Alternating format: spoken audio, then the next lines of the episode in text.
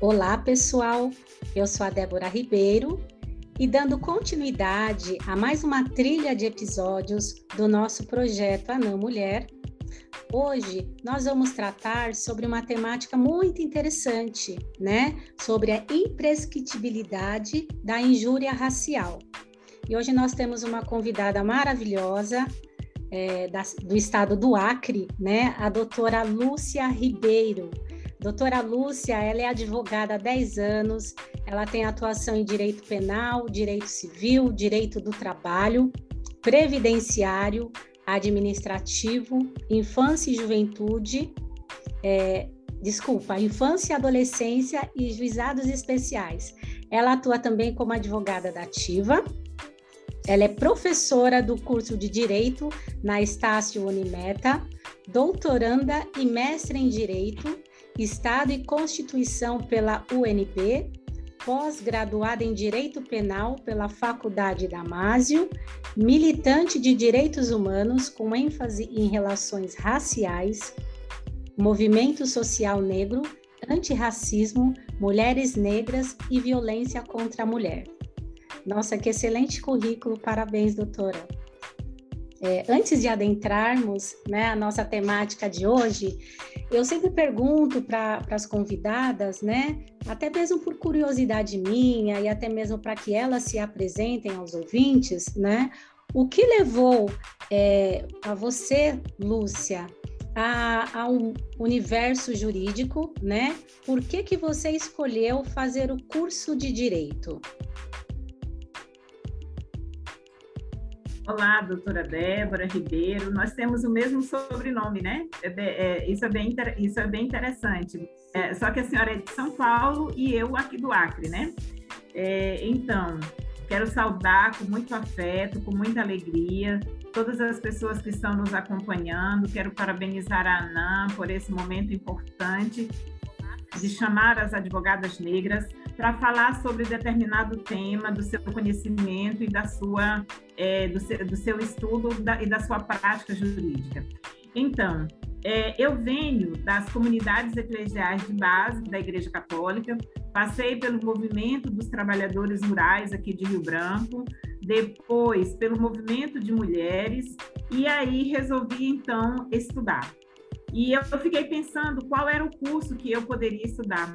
Há 10 anos, é, os advogados, as advogadas, é, é, não tinha muito, muitas pessoas que atuassem nessa área é, da, das minorias majoritárias, como a gente fala, né? Que se preocupassem com a questão de violência doméstica, com a questão racial, com a questão dos direitos dos povos indígenas, dos direitos dos trabalhadores rurais. E também havia pouca, aqui no Acre só tinha uma faculdade que era a Universidade Federal do Acre, então o funil para ser aprovado nessa faculdade era muito difícil.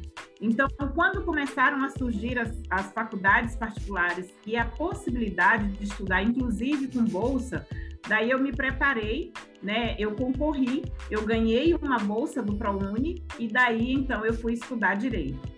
E o objetivo de estudar direito é exatamente esse, né? Para que a gente possa estar refletindo e está atuando nessas causas é, da, da, das populações ditas minoritárias, ou das causas minoritárias, mas que nós sabemos que não são minoritárias.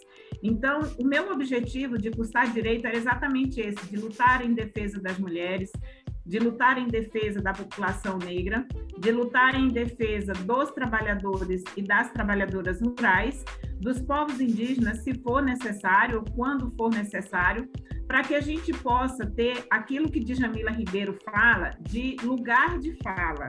Né? Então, é a gente se apropriar desses mecanismos para que a gente possa trazer a nossa temática e defender a nossa temática, e para que a gente possa também se colocar é, nesse espaço de disputa, porque na nossa sociedade tudo é disputa, né? Então vamos disputar narrativas, vamos disputar direitos, vamos di disputar interpretação, para que a gente possa é, dizer das nossas causas, né? De dizer, não, é, no meu caso, racismo é crime, injúria racial é crime, é, isso precisa ser punido, a Constituição precisa ser é, cumprida nesse aspecto, os pactos internacionais como o Pacto pela Eliminação de Todas as Formas de Discriminação, do qual o Brasil é signatário, precisa ser concretizado. O artigo 100, é, 140, parágrafo 3 do Código Penal precisa ser aplicado e somos nós que vamos lutar para que isso seja implementado. Assim como nós lutamos pela implementação das políticas de promoção da igualdade racial, é necessário que mais pessoas da, é, é, dessa linha, desse raciocínio, assuma esses compromissos para que a gente possa conquistar o espaço também no Poder Judiciário, que infelizmente hoje é um dos espaços mais embranquecidos da sociedade brasileira e é um espaço de poder, é o espaço que julga, é o espaço que aplica a lei e nós não podemos ficar de fora desses espaços. Nós precisamos conquistar espaços, nós precisamos ampliar a nossa atuação para que as leis que existam a nosso favor sejam implementadas. Né? Então, o meu objetivo, quando eu comecei o curso de direito foi exatamente isso, né? Para ajudar, para contribuir com essa luta do ponto de vista do Poder Judiciário. Parabéns, né? É, parabéns pela sua história, a sua motivação também do curso de direito. Eu penso que todos aqueles que escolhem a carreira jurídica, né, o curso e também seguir pela carreira jurídica, eles tentam de alguma forma é, conscientizar e lutar pelos direitos, para uma sociedade mais justa e mais digna, né? É, meus parabéns pela sua escolha, né? Eu vejo que a doutora faz um trabalho excelente aí no Acre, né? Mesmo estamos muito longe, né? Estou aqui em São Paulo, a doutora está aí no Acre. Temos uma diferença aí de fuso horário de duas horas, né? Então, para ver a grandeza no nosso Brasil. O Brasil é grande, mas é, os objetivos são os mesmos. Aqui em São Paulo, a gente também tem essa mesma ideologia, é, temos esse mesmo é, desconforto social, né, econômico, é, com relação à minoria, né, que é, é, tão invisibilizada aí pelo, pela, pelo pessoal do poder, pela elite, né, que quer continuar na elite. E então eu penso que tudo ainda faz parte de um, um um processo e um projeto para que as coisas continuem desse jeito. Mas eu penso que é, com a luta dos movimentos, dos estudiosos, de pessoas como a doutora, isso a passos lentos, né? É, está começando a, a uma na verdade a gente está numa revolução silenciosa, porque só com conhecimento e entendimento, é, informando as pessoas, também através desse projeto Ana Mulher, a gente vai conseguir alcançar um número maior de pessoas para que elas se conscientizem dos seus direitos e também do seu lugar e o seu papel aqui na sociedade, né? É, Lúcia, eu Exato. vejo que você, é, a temática desse de hoje, né, ela veio é, de encontro com até mesmo um trabalho que você apresentou, se eu não me engano, na sua tese de mestrado, e também muito atual, porque o ano passado o, o Supremo acabou julgando, né, equiparando a injúria racial como ao crime de racismo, né, e a injúria racial acabou sendo, é, ficando in, imprescritível, né, e é, eu li aqui é, o trabalho, o seu trabalho, eu vi que você começou a falar, né? E eu me identifiquei muito com isso. Isso é muito latente que acontece na nossa realidade, que, né? Aqui no Brasil, as ofensas, muitos, muitos jornalistas, muitas pessoas famosas, muitas celebridades, né, é, elas sofrem, né, manifestações racistas. Se essas pessoas que já têm um longo alcance, uma condição social melhor, sofrem, imagine as pessoas comuns, né? Isso já me, me chamou muito a atenção. E, e, é uma realidade nossa, né? Só o que, que acontece? Essas pessoas, elas têm é, o, a, o, a insatisfação delas, até mesmo pelas redes sociais, acaba gerando uma comoção é, de grande abrangência, diferentemente das pessoas que são comuns, que não têm muito acesso ao judiciário, né? Nós vivemos sim, não só aí no Acre, é, o poder judiciário ele é ainda um um órgão racista, geralmente ocupado pela, é, por pessoas brancas, né?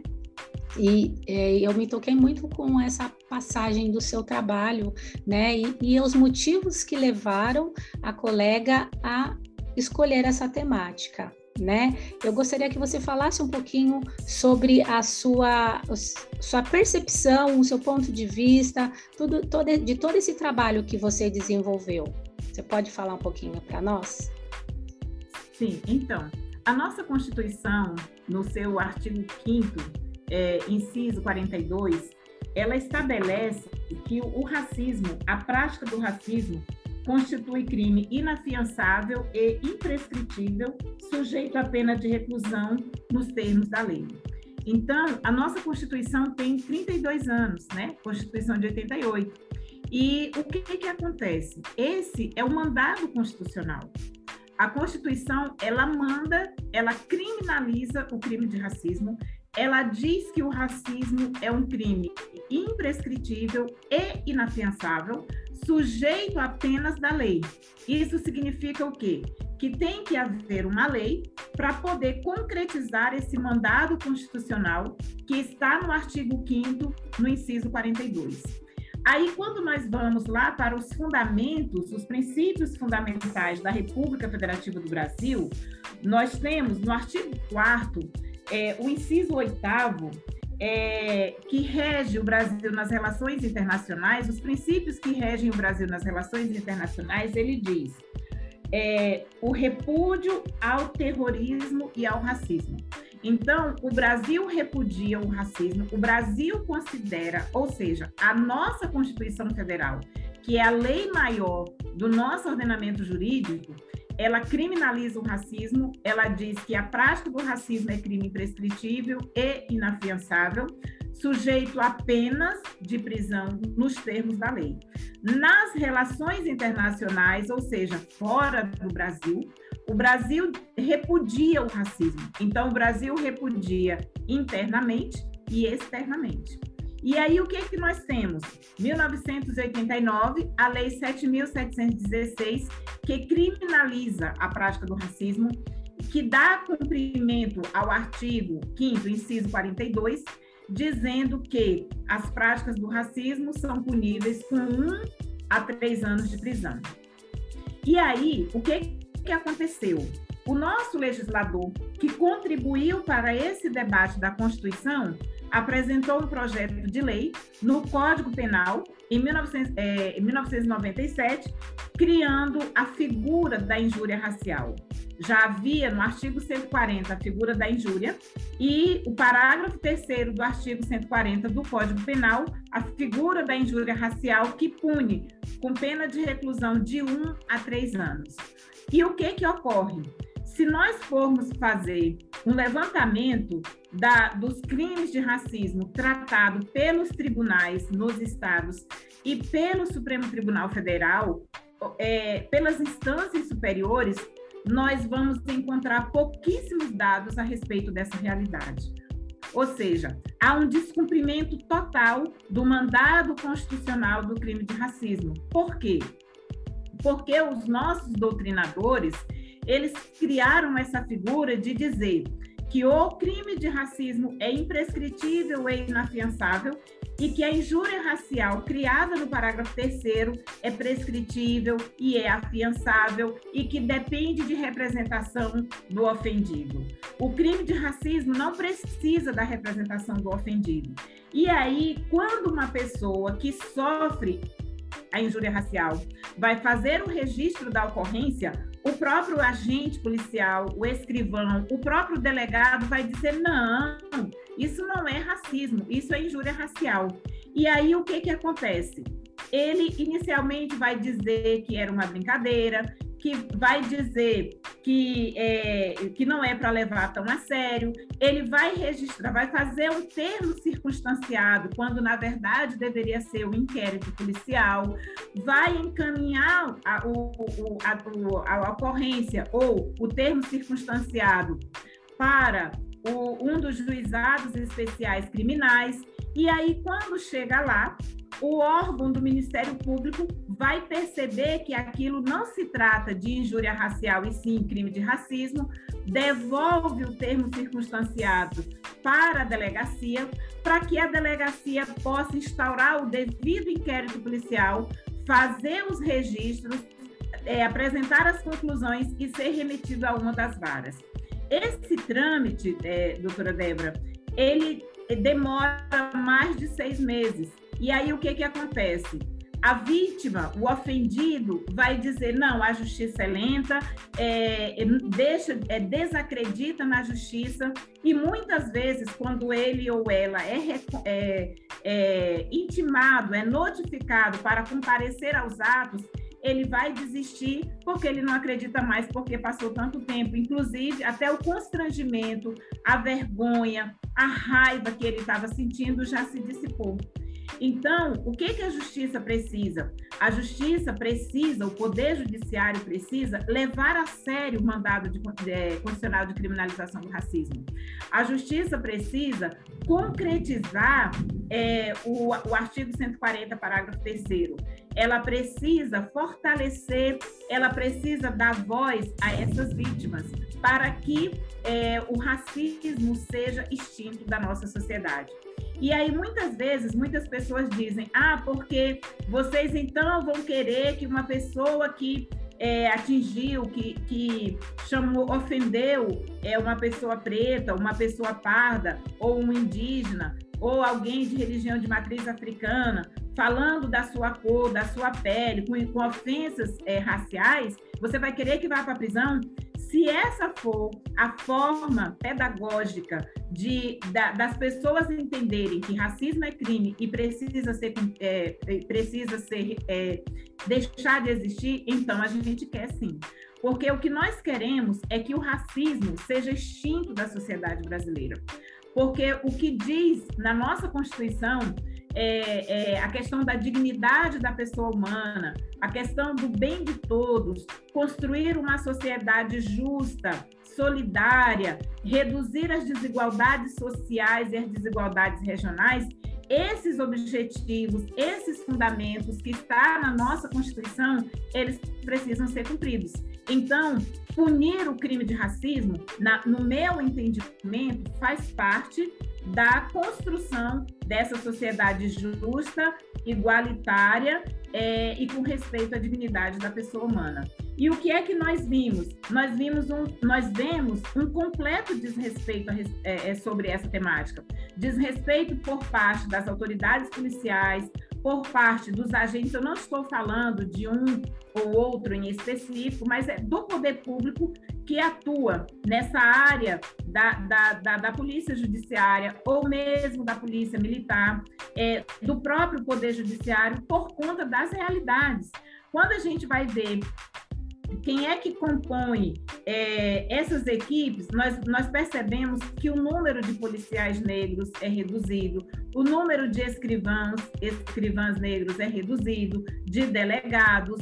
Quando nós chegamos, Ministério Público, Defensoria Pública, é, no próprio curso de Direito, quando nós chegamos lá nos magistrados, nas magistradas, nós, a gente percebe que o número de negros e negras é muito pequeno. No Ministério Público também, que é o autor da ação penal, que deveria é, ajuizar a competente ação.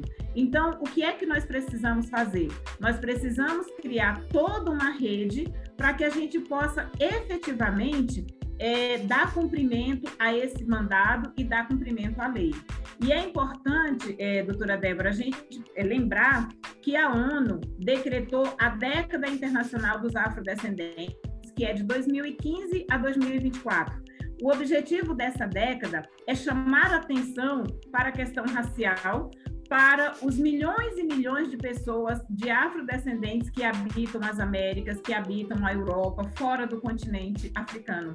E o lema dessa década é, é desenvolvimento, uh, reconhecimento e justiça. Por quê? Porque a população negra é a população que tem menos acesso à justiça.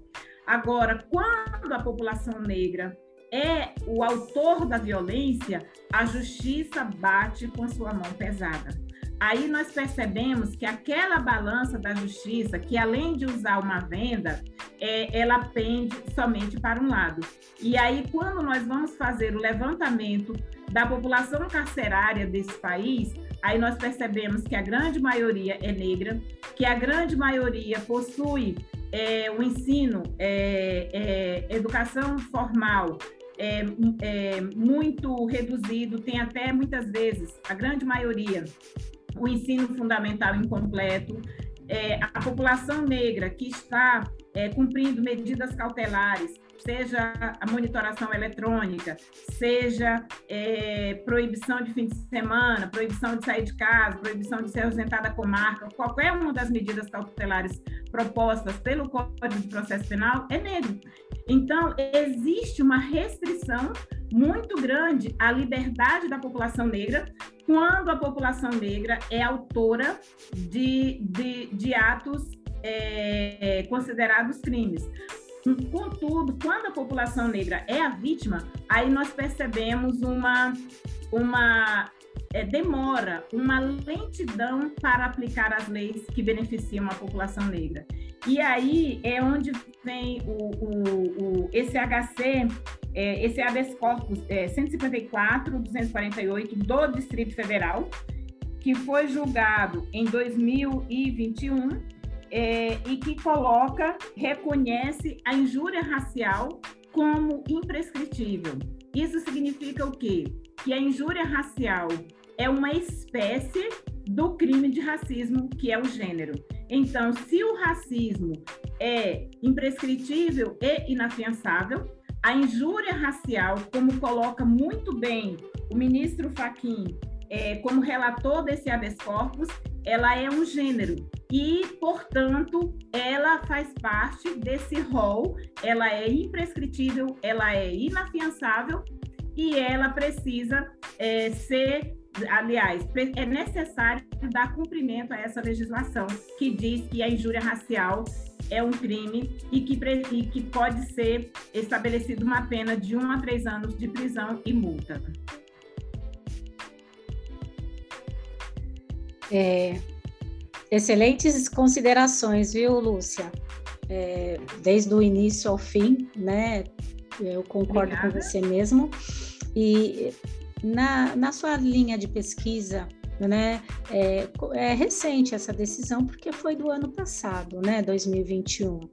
É, você pensa que é, essa questão, né? Essa equiparação da injúria com racismo, você é, acha que vai ter uma tendência agora de mais denúncias, de uma postura um pouco mais diferenciada aí do nosso poder judiciário, né? Porque é, eu vejo que muitas das vezes, até mesmo aquilo que você acabou colocando no início, a pessoa ela sofre uma ofensa e a autoridade policial ela tenta de uma forma colocar como injúria, uma forma mais branda, ai não foi isso, foi uma brincadeira, até aquilo mesmo que você acabou colocando, né? Agora sendo esses dois meio que equiparados com a questão da imprescritibilidade, você é, qual que seria a, a tendência aí judiciária daqui para frente? Eu, eu, pergunto isso para você porque eu sei que você é uma pesquisadora né, sobre o assunto, professora também. Qual é a sua é, percepção, né? E, e, o que você acha? Que você acha que o judiciário vai melhorar um pouco a postura? Que agora as pessoas sabendo que não tem mais esse tempo, né, para o Estado largar a mão, né, da, da punição, é, você acha que as pessoas vão também mudar um pouco a chave, ao invés de falar, ai, deixar para lá, isso não vai dar em nada? Será que a postura da população vai mudar com essa decisão do, do Supremo? Olha, doutora Débora, eu penso que, que sim, eu penso que esse é mais um instrumento nessa luta antirracista da, que a, a sociedade brasileira trava. É, uma coisa que é importante colocar é, no relatório, do, no julgamento do habeas corpus, o ministro Fachin ele coloca que o reconhecimento objetivo do racismo estrutural como um dado da realidade brasileira ainda a ser superado é, por meio da soma de esforços do poder público e de todo o conjunto da sociedade brasileira. Então, é, essa colocação eu acho muito importante, porque não é só apenas o reconhecimento da injúria racial como imprescritível, né? O, o, é o conjunto da, da, da luta que está sendo travada na sociedade brasileira. O que, que nós percebemos? As leis de cotas, tanto no ensino superior como no serviço público, são importantes instrumentos para o ingresso da população negra nos espaços de poder, primeiro cursando uma faculdade, depois ocupando espaços na sociedade, ocupando cargos relevantes, quando nós temos no concurso do Ministério Público, no concurso da Segurança Pública, no concurso da Defensoria Pública, do Poder Judiciário, quando nós temos uma OAB que coloca que 30% dos seus quadros devem ser compostos pela população negra, são instrumentos importantes de inclusão e de luta e de, de, é, da, do, do, da luta antirracista. Agora, o que, que se precisa mais? Nós precisamos de mais advogadas e advogados atuantes nessa causa, porque são poucos os advogados que atuam nessa causa, até porque boa parte da população negra não tem dinheiro para pagar os honorários de advogado particular, né? A gente pode dizer. Então, a Defensoria Pública cumpre um papel, mas a Defensoria Pública não tem pernas para atingir todo mundo. É, a, a, da, me, da mesma forma, é, quando nós temos, nós precisamos de mais promotores de, de, é, do Ministério Público que, é, que tenham uma compreensão dessa questão e que possa é, oferecer a denúncia, e estimular as, a, os ofendidos a oferecer essa denúncia para que o processo possa tramitar e que possa perceber também esse erro quando é encaminhado, inquérito policial ou termo circunstanciado é encaminhado para a esfera equivocada, mas nós precisamos, sobretudo, é, de movimentos, dos movimentos sociais negros que tratam dessa questão que possa divulgar isso no seio da população. Porque o grande passo, eu acho que nós temos dois impasses na sociedade brasileira, que primeiro é o reconhecer-se negro, né? É a própria população se reconhecer negra. Isso é um problema, na minha opinião, porque muita gente não se reconhece, não se declara negro. No que que isso é, é, é, traz uma complicação?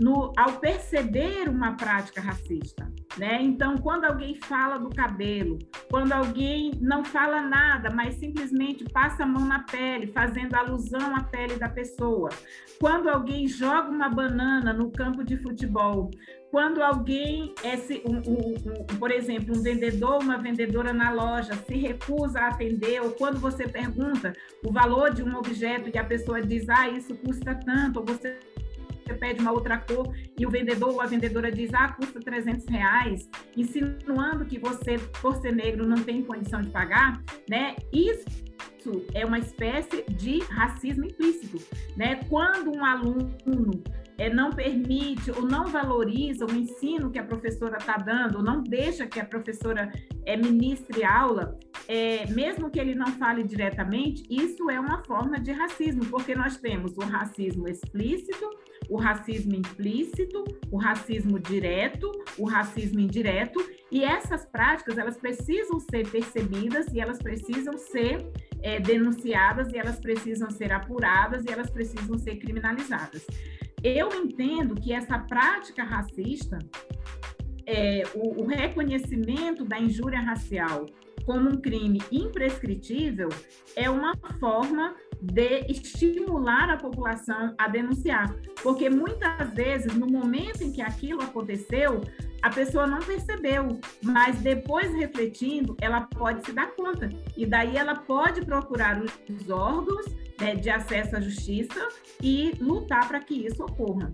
Então eu penso assim, são várias as políticas, né? O poder público, ele precisa das políticas de promoção da igualdade, executar as políticas de promoção da igualdade racial, ele precisa criar mais políticas ele precisa é, é, colocar as cotas nos concursos públicos, ampliar as cotas, ele precisa oferecer é, cotas em todas as partes, da, por exemplo, em todas as questões de ensino, não só na graduação, mas na pós-graduação e tudo mais.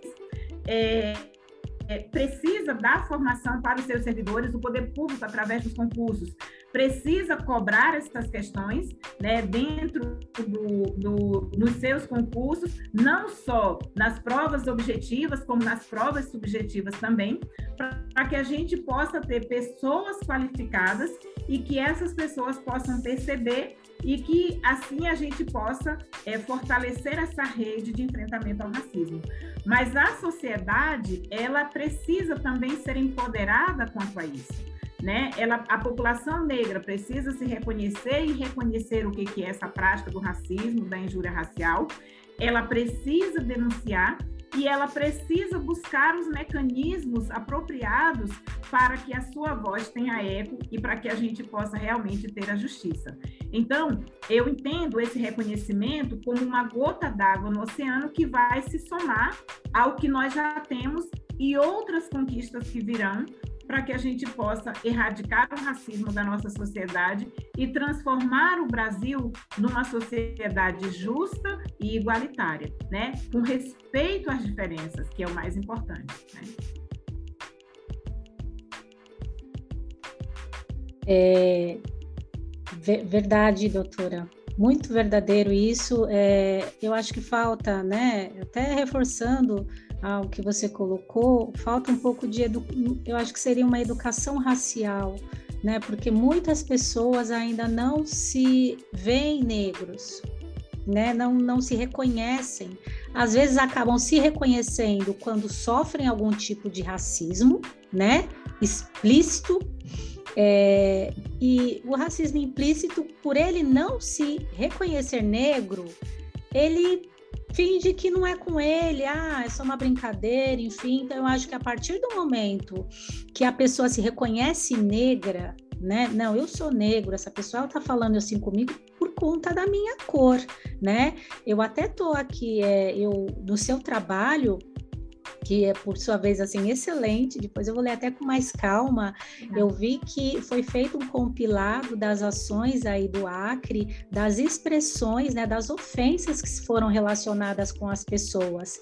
E olhando aqui, eu vejo que são coisas assim, eu acho que até o judiciário tinha que ter uma cartilha nesse sentido, porque essas ofensas se repetem, né? Tipo negro imundo, é, cala a boca, sua nega imunda. Ninguém vai falar, esse é o branco imundo cala a boca, sua branca imunda. Então a gente vê o peso que a cor da pele tem aí e é numa conotação mesmo ofensiva. Eu acho, acredito que essas pessoas que ainda não têm esse reconhecimento, até mesmo por, pela nossa história, pela nossa cultura, a questão do apagamento, né, da, desde a escravidão, que tem, tentaram invisibilizar todos. Agora esse movimento, né, é, essa, esses, os movimentos negros estão tentando trazer a nossa história, a nossa ancestralidade, né? Muitas pessoas estão engajadas com isso, isso é muito importante para trazer esse conhecimento de onde nós viemos, quem somos nós hoje para onde a gente tem que ir, né? É muito importante essa questão de, de reconhecer-se negro, né? É, é, essas políticas afirmativas do Estado, é, elas são importantes, mas elas têm mesmo que ser mais eficazes para que as pessoas elas tenham a, a, sua consciência de si, né? O ensino nas escolas, eu sei que tem uma lei para falar sobre a história, né? É, da, da africana nas escolas, mas nem sempre isso também é aplicado. Isso, é, eu penso que se isso realmente for aplicado na prática e como deve ser feito, muita, muitos dos problemas que enfrentamos hoje serão resolvidos, mas é uma questão a longo prazo. É uma gota no oceano? É. Mas isso somado aos trabalhos dos colegas, como a senhora, como eu, como outros movimentos, né? Eu acho que isso é, a gente consegue movimentar o sistema. Mas é, como eu digo, estamos assim a passinhos de tartaruga, mas o mais importante é sair do Exato. lugar, porque um dia chegaremos aonde Isso. todos nós é, almejamos, né? É, parabéns mais uma vez por esse trabalho aqui, que depois eu vou ler com mais calma e eu até vou fazer as minhas considerações aí com a doutora. É, fazendo... ah, eu, eu, agradeço e aceito críticas, viu, doutora? Aceito críticas, porque eu tô, eu, daqui a pouco eu vou construir a minha tese, né? Vou elaborar a minha tese e eu continuo nesse mesmo debate, né? Ah, muito legal. É, indo para as, as nossas considerações finais, é, para fazer um fechamento de tudo é, aquilo que nós estamos falando aqui, quais seriam as considerações finais, assim, é, que a colega pode trazer para aquelas pessoas que estão ouvindo, né, sobre essa temática, sobre a, o nosso cenário atual, o nosso cenário futuro, o que a gente pode esperar né, do nosso judiciário e também desses movimentos a respeito de, da, da, temática do, do, crime de racismo, de injúria, quais seriam as perspectivas que a doutora poderia, né, eu sei que é, dentro do, do, da sua linha de conhecimento, né, o que a doutora poderia trazer assim como sugestão e até algum apontamento, né, para fechar aqui no, o nosso bate-papo de hoje? Então, doutora Débora, primeiro eu acho que momentos como esse, né, quero parabenizar a ANAM, sobretudo a ANAM Mulher, Associação Nacional da Advocacia Negra, que está fazendo esse debate é, com as mulheres advogadas por ocasião do Dia Internacional da Mulher, né, que nós celebramos no dia 8 de março. É, nós não podemos esquecer que as mulheres negras é, são as principais, os homens negros, a população negra é vítima do racismo, da injúria racial, e da falta de justiça em relação a essas questões. Mas quando nós falamos da realidade das mulheres negras, nós percebemos que a mulher negra ela é dupla ou triplamente é marginalizada, né? E muitas vezes ela é largada, né? Ela fica sozinha tomando de conta dos filhos, né? E muitas vezes sem ter uma, um grau de escolaridade, sem ter um que isso gera um emprego informal, é, que coloca as mulheres na, na nos programas de transferência de renda, que coloca as mulheres para morar nos principais é, lugares, nos lugares vulneráveis, onde quando ocorre deslizamento, desbarrancamento, desmoronamento, elas são, acabam sendo as principais vítimas, né? Então, essa realidade, ela precisa ser mudada e movimentos como esse, né? O Dia Internacional da Mulher, que foi marcado, que surgiu a partir da luta de 127 operárias numa fábrica, lutando pela redução da jornada de trabalho, por melhores salários, por trabalhos, para realizar trabalhos não perigosos e não insalubres, né? Respeito à gravidez, para que fosse evitado o trabalho infantil, essa luta que começou lá em 1827, ela permanece até hoje. 1917, Clara Zetkin impede que 8 de março seja transformado no Dia Internacional da Mulher, e nós, mulheres, é, damos continuidade a essa luta. Né? Eu acredito que é possível que nós tenhamos uma sociedade justa, solidária e com respeito às diferenças, né? Essa, essa diversidade que existe no Brasil. É, e eu acredito nessa luta que nós temos. E eu imagino, eu creio que é possível o maior envolvimento dos movimentos sociais, o maior envolvimento de advogadas e advogados, de pessoas que atuam na área do direito, é, para essa questão, por, por ser uma questão de justiça. Né? Agora, nós precisamos é, reduzir é, essas desigualdades, reduzir essas injustiças que tem na sociedade. Nós precisamos que a população negra, juntamente com a população indígena, é, tenha mais acesso à educação, tenha mais acesso a postos, a trabalhos aos, que definem aos espaços de poder na, no, no, no, trabalho, que tenha melhores condições de saúde, que tenha, é, que habite em lugares dignos, né, para que possa ter essa dignidade e que a gente possa viver com alegria, porque para mim assim, eu acredito que o objetivo do Estado é fazer as pessoas felizes, não só as pessoas brancas, homens e mulheres que fazem parte da, daquela sociedade que deve ser feliz. E eu imagino assim que está havendo um movimento muito grande desde o Conselho Nacional de Justiça, quando ele cria um grupo de trabalho para tratar a questão racial, Ministério Público, quando cria um grupo de trabalho, quando cria uma comissão que trata da diversidade, na própria Defensoria Pública, quando criam espaços para isso, quando a própria advocacia, através da OAB, faz uma reflexão séria é, com dificuldade de ser aprovado, mas aprova que 30% do total dos conselhos seccionais e do Conselho Federal seja composto por pessoas negras e 50% de mulheres, eu acredito que são movimentos importantes para que a gente possa construir uma sociedade com representatividade. Né? Então, eu, eu creio muito, e principalmente a sociedade. Né? A sociedade ela tem que estar atenta, ela tem que estar alerta. Agora, nós precisamos do, do apoio da imprensa. Né? Quando a imprensa noticia é, um caso de racismo, como ocorreu com aquele supermercado, quando ocorre com atores, quando ocorre com jogadores, quando denuncia que os seus próprios jornalistas, algumas emissoras de comunicação, seus próprios jornalistas, seus funcionários estão sofrendo racismo, contribui para essa formação é, da consciência racial e que a gente possa é, avançar na nossa luta e assim a gente ter uma sociedade é, justa e igualitária e com respeito às diferenças, ou seja, uma sociedade plural, que é o que fala a nossa Constituição, no pluralismo político, pluralismo em todos os espaços, né? Eu acredito muito nisso e luto por isso. Né? E a minha, o meu objetivo é me qualificar cada vez mais para que eu não só tenha um lugar de fala, mas eu também tenha essa, tenha essa oportunidade de ser escutada. Porque a gente vê que muitas pessoas têm muita experiência, sabe do que está falando, mas, mas muitas vezes essas pessoas são silenciadas ou suas falas não são levadas a sério a, porque é, a sociedade não respeita essas pessoas, não respeita a dor das pessoas. E é isso que a gente precisa fazer, é isso que a gente precisa buscar.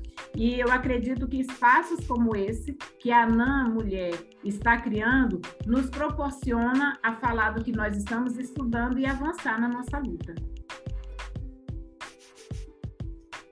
É, eu agradeço é, imensamente a, a você, Lúcia, né?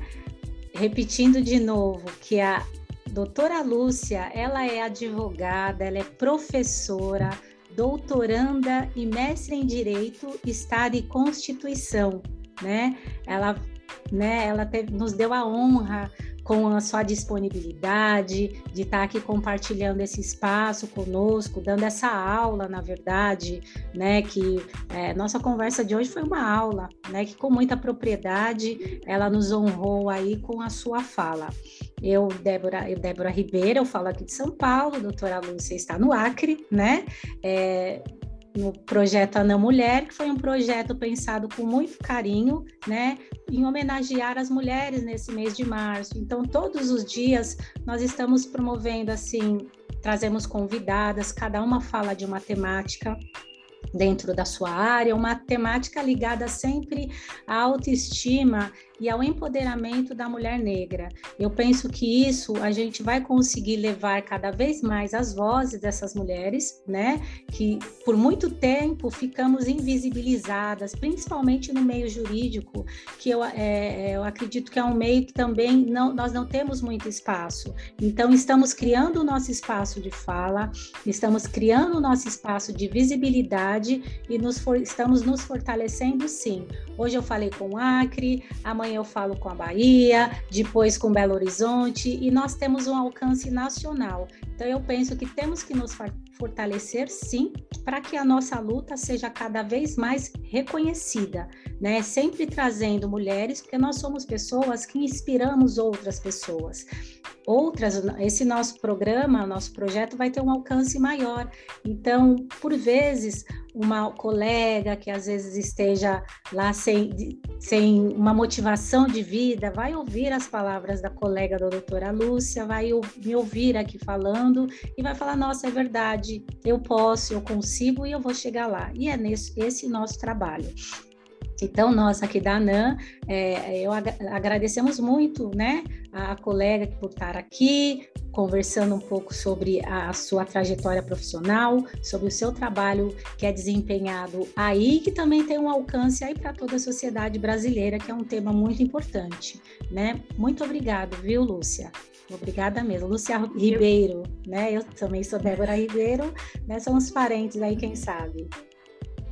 Pois então, eu que agradeço, doutora Débora, pela, pela criação do projeto, né, pelo seu esforço, né, porque é, a senhora faz isso entre as suas atividades, né?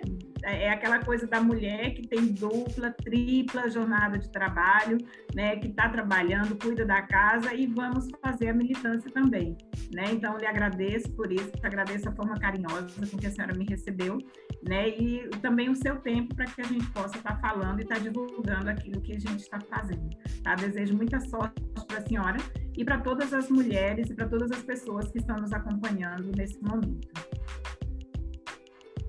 É, eu peço que você, ouvinte, é, continue acompanhando aí os nossos episódios. Amanhã eu trarei outra convidada maravilhosa que também vai trazer a sua história, a sua trajetória belíssima, assim como a doutora Lúcia nos trouxe hoje.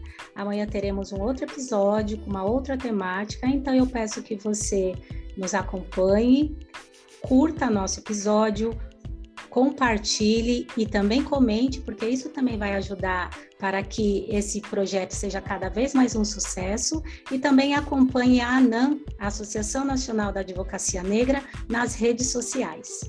Meu muito obrigada e até mais.